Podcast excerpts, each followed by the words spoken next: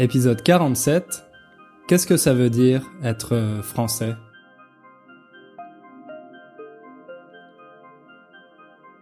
Salut à tous et bienvenue.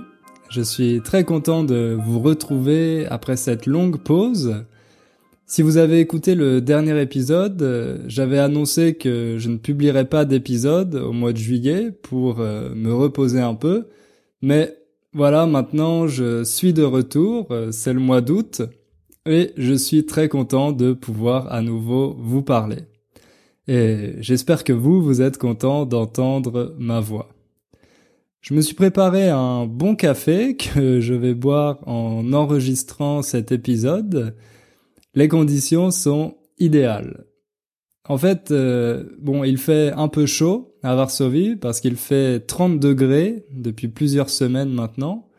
Mais voilà, je vais essayer de rester concentré pendant tout l'épisode et je suis sûr que ça va bien se passer. J'ai profité de cette pause pour euh, me reposer un peu et je suis allé passer quelques jours à Berlin chez un ami et je dois dire que j'adore la capitale allemande. C'est une ville qui est vraiment géniale. Elle est multiculturelle, il y a beaucoup d'espaces verts, il y a de bons restos, de bons bars, de bons cafés. Et c'est une ville qui est aussi moins chère que Paris, donc on peut vraiment se faire plaisir. D'ailleurs, c'est une ville qui est de plus en plus populaire chez les jeunes Français et en général chez les jeunes Européens parce que pour faire la fête, il n'y a pas de meilleur endroit en Europe. Moi aussi, quand j'étais un peu plus jeune, j'ai pas mal fait la fête à Berlin, mais maintenant quand j'y vais, c'est plutôt pour passer du temps avec mes amis, pour euh, boire des cafés, tester des nouveaux restaurants, etc. Bref, j'ai passé seulement quelques jours à Berlin, malheureusement, et le reste du temps, j'ai travaillé. Donc oui, je vous ai dit que j'allais me reposer, mais j'avais beaucoup de travail à faire pour mon programme. Vous savez que je prépare un programme pour vous. Et voilà, il y avait beaucoup de choses à faire et j'ai profité de ce mois de juillet un peu plus calme pour vraiment me concentrer sur ça et pour avancer. J'ai fait pas mal de progrès parce que la première semaine du programme est terminée. Il me reste encore beaucoup de travail, il reste encore euh, trois semaines de contenu à faire parce que c'est un programme qui va durer un mois. J'avais dit au départ qu'il durerait trois mois, mais finalement, je vais publier la première partie de seulement un mois et on verra ensuite pour le reste. Pour le moment, ce sont certains de mes élèves qui testent la première semaine pour voir si tout est clair, s'ils ont des remarques, s'il y a des choses que je peux améliorer. Et si tout va bien, au mois de septembre, je pourrai enfin publier ce programme. Dans le dernier épisode, avant la pause, je vous avais demandé si vous pourriez m'envoyer des enregistrements de vous en train de parler français pour que je puisse les diffuser dans le podcast. Et c'est ce qu'a fait Nick. Nick m'a envoyé son témoignage. Donc j'étais très content de le recevoir et maintenant je vais vous le faire écouter. Salut Hugo, je m'appelle Nick et j'habite en Écosse, au nord du Royaume-Uni. Ma fille est étudiante de français à l'université de Saint Andrews. En septembre, elle va commencer une année de travail à Paris. Je suis très content pour elle. Moi, quand j'avais 16 ans, j'avais l'intention d'étudier le français et l'espagnol à l'université. Malheureusement, j'ai changé d'avis parce que à cette époque-là, il y avait une crise économique mondiale et du coup, j'avais peur qu'il serait difficile de trouver un boulot. Cependant, l'été dernier, une famille française nous a rendu visite et j'ai passé plein de temps en jouant avec les petits enfants. En fait, je les ai gardés pendant que leur mère a passé une soirée avec ma femme et des autres copines. Cette belle expérience m'a convaincu qu'il était le temps de recommencer mes études françaises. Autrement dit, je suis retombé amoureux de la langue française. Hugo, tes podcasts ont été trop utiles pour moi. J'en ai beaucoup profité en apprenant des nouvelles phrases et de nouveaux vocabulaires. L'autre chose qui m'a beaucoup aidé a été de trouver un partenaire de langue en ligne. Un Français qui veut apprendre l'anglais. Et alors, depuis huit mois, chaque semaine, je fais un appel par Skype avec Bernard, un chic type qui habite au Jura. Typiquement, l'appel dure une heure, la moitié en anglais et l'autre en français. Quelquefois, j'utilise le sujet de ton podcast afin que je puisse pratiquer les nouveaux trucs que j'ai appris de toi. Récemment, Bernard m'a invité de lui rendre visite et alors, il y a cinq semaines, j'ai passé quelques jours chez sa famille et il était un séjour formidable. Le Jura est vraiment une belle partie de la France. Merci encore Hugo et vivement le prochain podcast. Vous voyez que Nick a acquis un très bon niveau de français parce qu'il est proactif. Je dis qu'il est proactif parce qu'il a cherché un partenaire d'échange pour pouvoir pratiquer le français chaque semaine et ça, c'est vraiment excellent. Parfois, les gens se cherchent un peu des excuses pour ne pas parler français parce que parler français, ça les pousse à sortir de leur zone de confort. Donc ils se disent qu'ils n'ont pas les moyens de prendre un professeur, qu'il n'y a pas d'école de français dans leur ville ou qu'ils ne connaissent personne qui parle français. Mais ça, ça n'a pas arrêté Nick. Nick, il s'est dit, voilà, je vais trouver un partenaire d'échange sur Internet, et c'est ce qu'il a fait. Et c'est comme ça qu'il a rencontré Bernard. Bref, si vous avez envie d'améliorer votre français, je vous encourage vraiment à sortir de votre zone de confort et à trouver un partenaire d'échange avec qui vous allez pouvoir parler régulièrement. Et je vous encourage aussi à m'envoyer votre enregistrement si vous voulez que je le passe dans le podcast. Ça me fera très plaisir et je suis sûr que ça motivera beaucoup les autres auditeurs. Avant d'attaquer notre sujet du jour, il y a un autre point que je voudrais aborder, c'est-à-dire un autre point que je voudrais traiter. Et ça concerne une évaluation que j'ai reçue sur iTunes il y a quelques jours. D'ailleurs, j'en profite pour remercier tous ceux qui ont laissé des évaluations sur euh, iTunes, sur Facebook ou bien des commentaires sur YouTube. Merci beaucoup, ça me fait très plaisir de savoir que mon podcast vous aide. Donc, parmi ces évaluations que j'ai reçues, il y en a une euh, à laquelle je voudrais réagir. Cette évaluation disait que j'ai des idées de gauche que je présente comme des faits. J'en profite pour vous dire que quand on parle de politique, on dit que quelqu'un est de gauche ou de droite. Si vous avez des idées plutôt socialistes, vous dites je suis de gauche, et si au contraire vous avez des idées plutôt libérales, vous pouvez dire que vous êtes de droite. Si vous écoutez ce podcast depuis un certain temps, vous savez sûrement que j'ai des idées qui sont plutôt de gauche. Je ne m'en cache pas, ce n'est pas quelque chose que j'essaye de cacher, de dissimuler, car je fais ces podcasts euh, en toute honnêteté et assez souvent je donne mon avis personnel sur les sujets que je traite. C'est vrai que j'essaye de présenter ces sujets avec différents arguments, des arguments pour et des arguments contre, avec une certaine euh, structure, parce que c'est comme ça que j'ai appris à le faire à l'école, mais ça ne veut pas dire que je suis objectif. Je ne suis pas journaliste et je ne me considère pas comme ça. Je me considère peut-être plutôt comme un éditorialiste. Autrement dit, quelqu'un qui donne son avis dans les colonnes d'un journal. Si vous ne partagez pas mes idées, j'espère que vous pouvez quand même profiter du podcast euh, au moins pour euh, le côté linguistique, parce que voilà, je ne veux discriminer personne, mais ça ne veut pas dire que je vais changer mes idées ou je vais faire semblant d'être quelqu'un d'autre pour autant.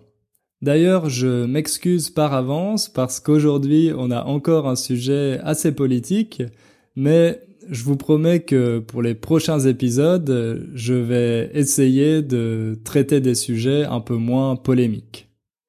Le 15 juillet, il s'est passé quelque chose d'assez important pour la France et les Français, et vous pouvez trouver ça peut-être un peu bizarre parce que vous savez que la fête nationale en France, c'est le 14 juillet.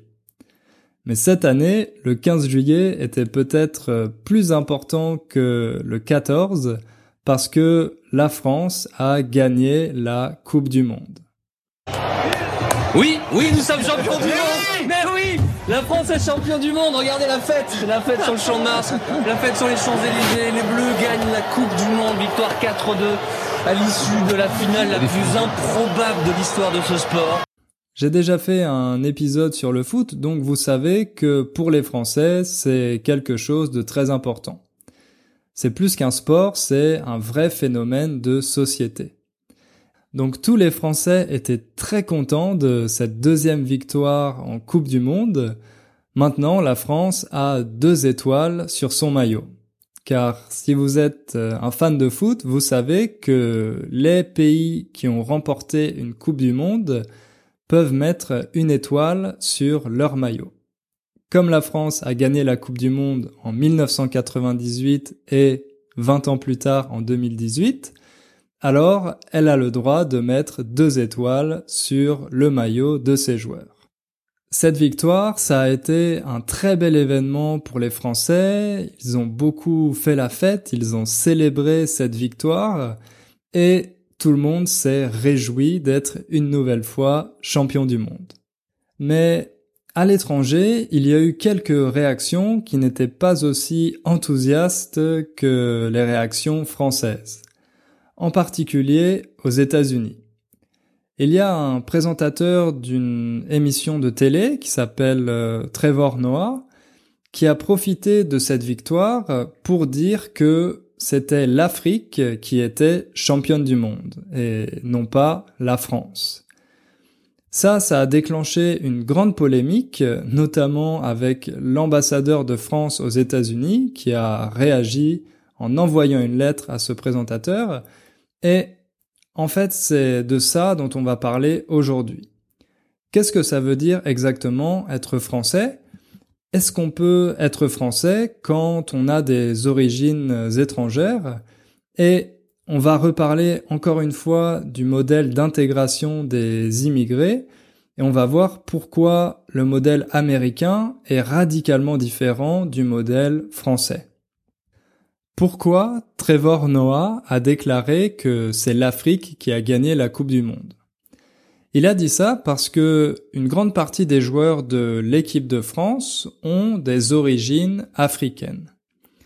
Ça ne veut pas dire qu'ils sont nés en Afrique parce que 21 des joueurs de l'équipe de France sont nés en France sur les 23 joueurs au total, mais certains sont la deuxième ou la troisième génération d'immigrés d'origine africaine. Si vous avez écouté l'épisode sur l'immigration, vous savez que dans les années 60 et 70, la France a accueilli beaucoup d'immigrés qui venaient d'Afrique et en particulier d'Afrique du Nord. Si Trevor Noah a dit ça, c'est parce que lui vient d'Afrique du Sud et donc il a voulu célébrer le fait que des joueurs d'origine africaine ont remporté la Coupe du Monde. Mais ce que ce présentateur a voulu dire, c'est surtout que la France doit mieux traiter ses immigrés. Les immigrés et leurs enfants apportent beaucoup de richesses à la France, que ce soit au niveau de l'économie, du sport ou de la culture, et parfois on a l'impression qu'ils ne sont pas récompensés, que la France n'est pas assez reconnaissante.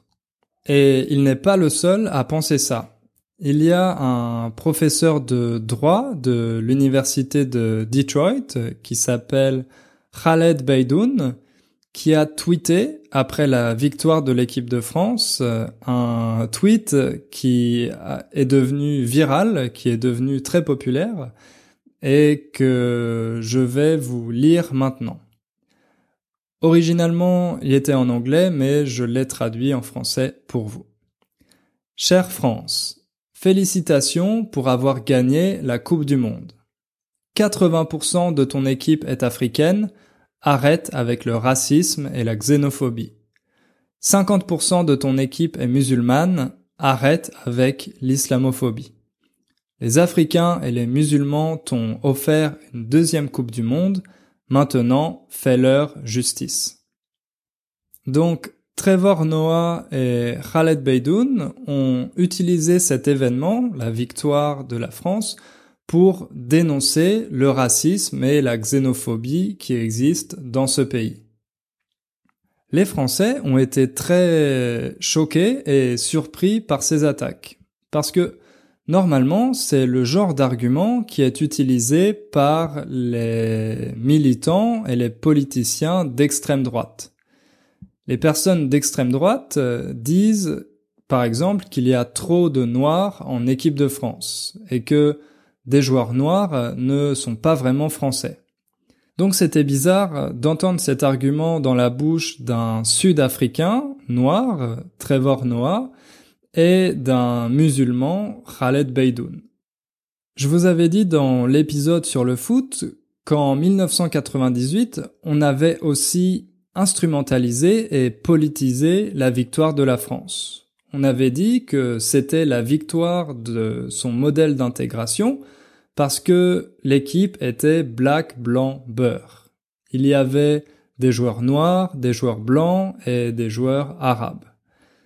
Cette fois, les Français et en particulier les journalistes n'ont pas voulu faire la même erreur, donc ils n'ont pas instrumentalisé cette nouvelle victoire de l'équipe de France.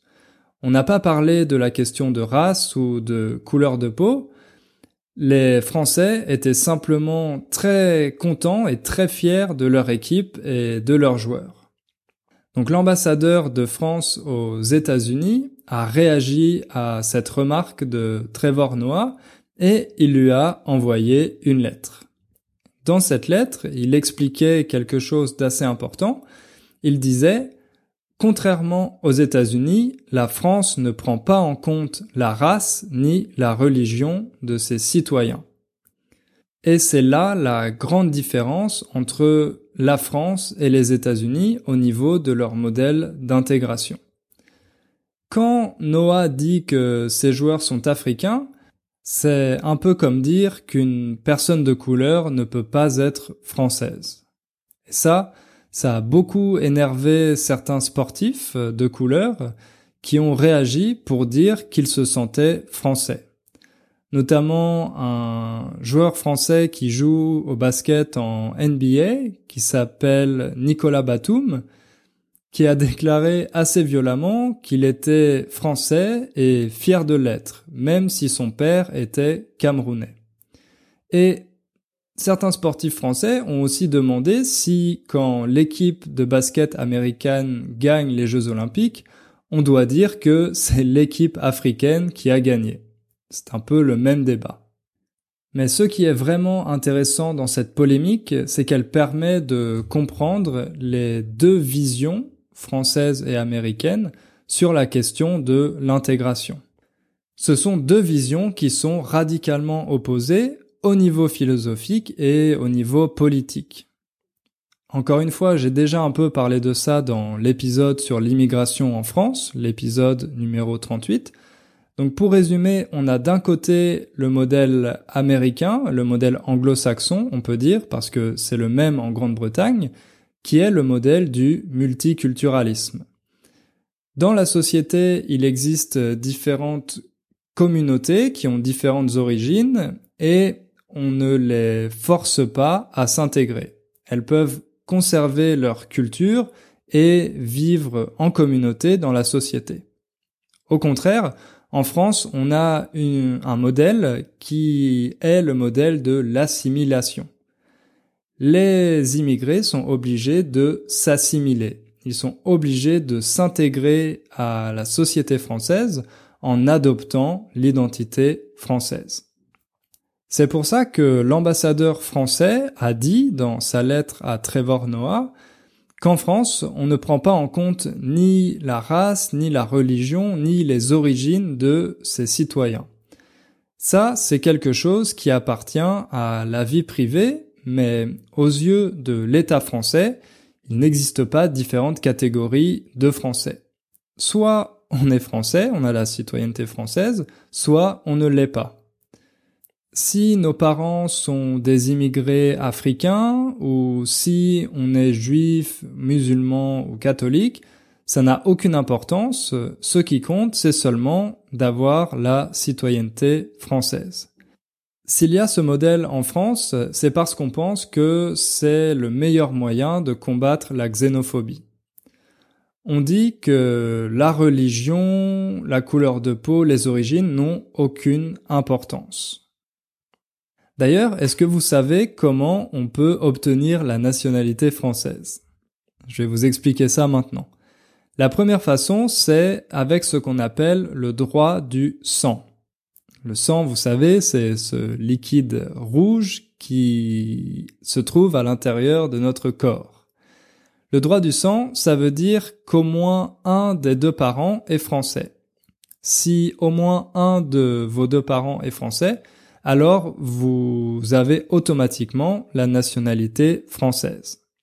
Ensuite, il y a le droit du sol.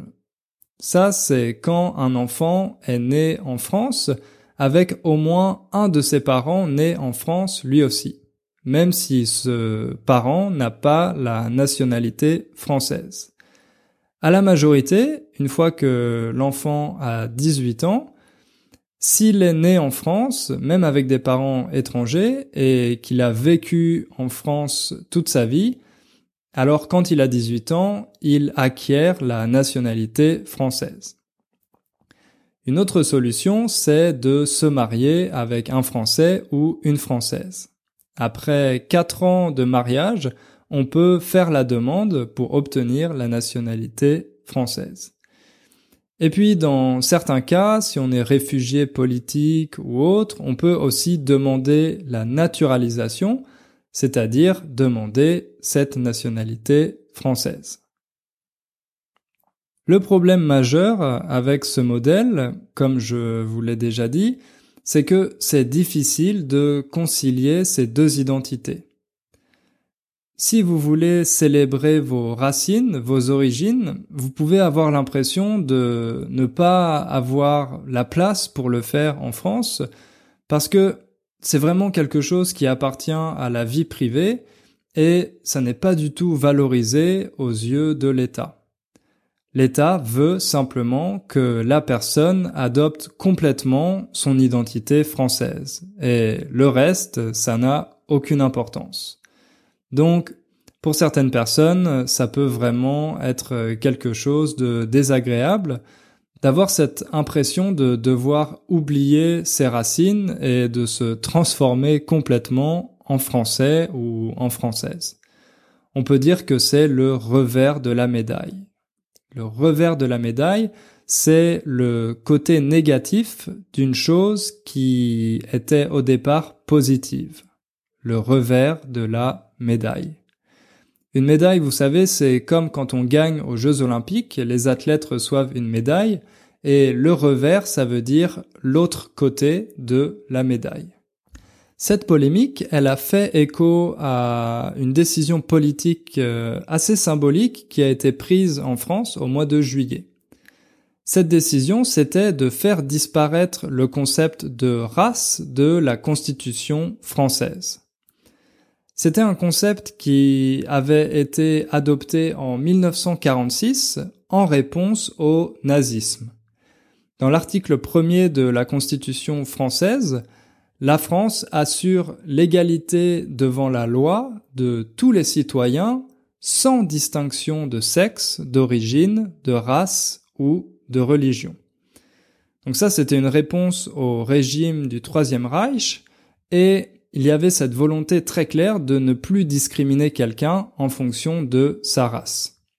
Mais il y a des députés, en particulier des députés des dom-tom, c'est-à-dire des régions françaises d'outre-mer, qui pensent que le concept de race n'a pas sa place dans la Constitution. Parce que maintenant, on peut avoir l'impression que ce concept est surtout utilisé par les racistes et les xénophobes, justement.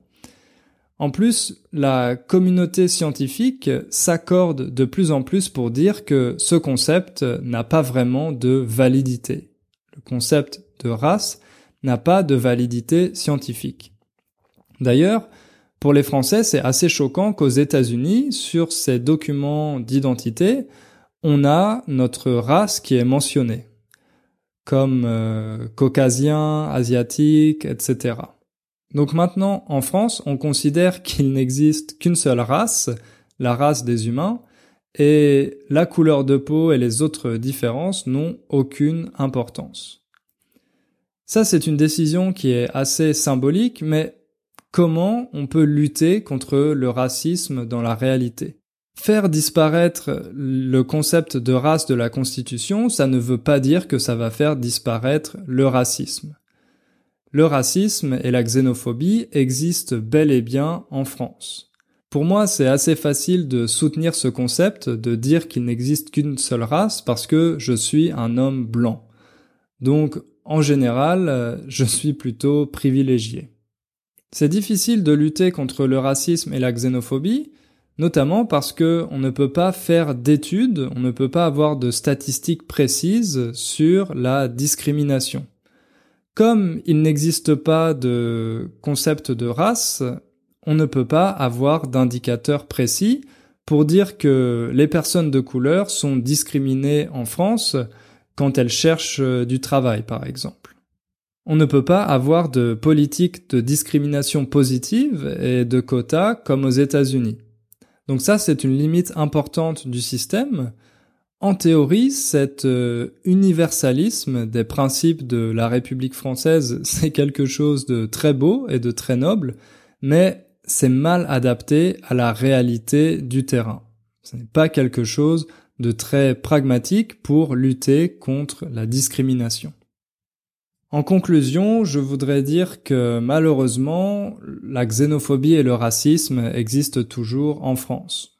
Par exemple, la majorité des Français est hostile à l'accueil des réfugiés, des réfugiés syriens ou des réfugiés qui viennent de pays africains. Mais il y a aussi des signes positifs, des signes plus encourageants. Par exemple, il y a un rapport de la Commission nationale consultative des droits de l'homme qui a été publié en 2017 qui montre que malgré les attentats en France, le racisme, la xénophobie, l'islamophobie et l'antisémitisme ont tendance à reculer. Il y a de moins en moins de Français qui appartiennent à ces catégories. Et un autre signe encourageant dont j'avais déjà parlé dans l'épisode sur l'immigration, c'est qu'il y a de plus en plus de mariages mixtes en France. Autrement dit, de Français qui se marient avec des Français qui ont des origines étrangères ou des couleurs de peau différentes. Tout ça, ça fait que la France se métisse. Donc on ne peut plus dire que pour être français, il faut être blanc. Il y a beaucoup de Français de couleur, il y en a de plus en plus d'ailleurs, et à mon avis, c'est très bien comme ça. Malgré ça, je ne veux pas nier qu'il existe toujours des discriminations et la réalité quotidienne est assez difficile pour certaines personnes qui appartiennent à ces communautés. Donc, on a encore du pain sur la planche. Avoir du pain sur la planche, c'est une expression qui veut dire qu'on a encore beaucoup de travail à faire. Avoir du pain sur la planche.